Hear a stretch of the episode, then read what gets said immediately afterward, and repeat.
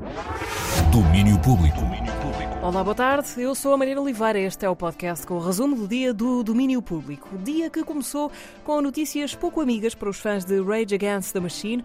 A banda revelou que não vai remarcar os concertos da digressão de reunião, que foram cancelados em 2022, depois de Zac de la Rocha se ter lesionado no tendão de Aquiles.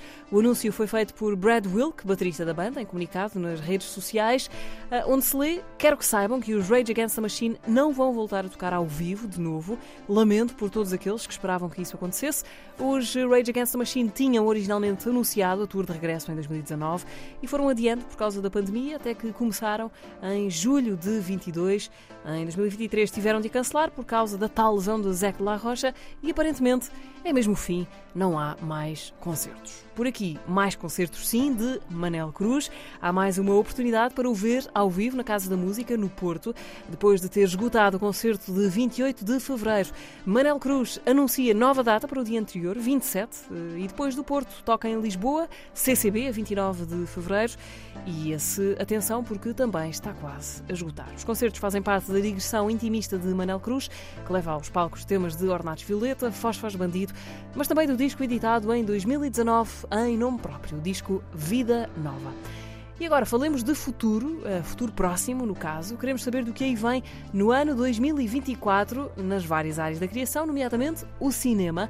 Ora, pedimos ao nosso especialista residente em cinema, Ricardo Sérgio, que nos organizasse os planos para os primeiros meses do ano, já que janeiro e fevereiro, muito por razões de estratégia comercial, são meses tipicamente fortes nas salas em Portugal. E o ano começa, Ricardo. Com estreia já no final deste mês de Pobres Criaturas, Poor Things, de Yorgos Lantimos, é um dos grandes favoritos a tudo o que é prémio.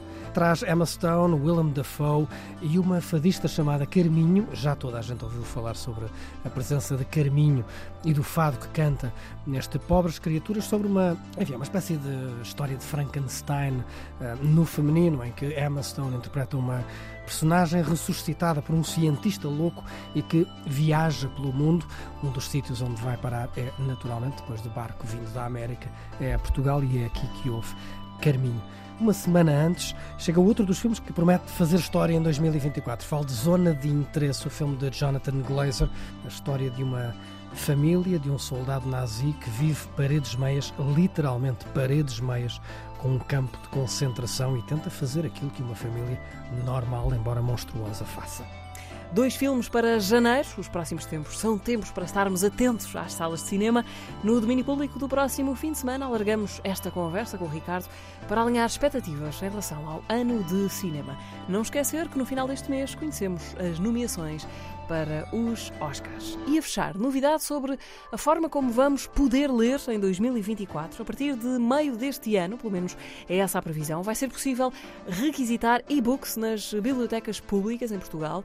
A requisição vai poder ser feita a partir de uma plataforma online e depois as regras vão ser parecidas às dos outros empréstimos. Fica-se com o livro digital por um período de tempo e depois ele é devolvido à biblioteca digital. Ainda não é para já, a plataforma está a ser desenvolvida por uma empresa que ganhou concurso para o fazer, mas fica a nota, a partir deste ano vai ser possível é requisitar é livros nas bibliotecas públicas portuguesas. Fica por aqui o resumo do dia do domínio público. Regressamos amanhã em FM a partir das 11 e depois à meia da tarde com este resumo com o principal do dia do Magazine de Cultura da Antena 3. Até lá. Domínio Público.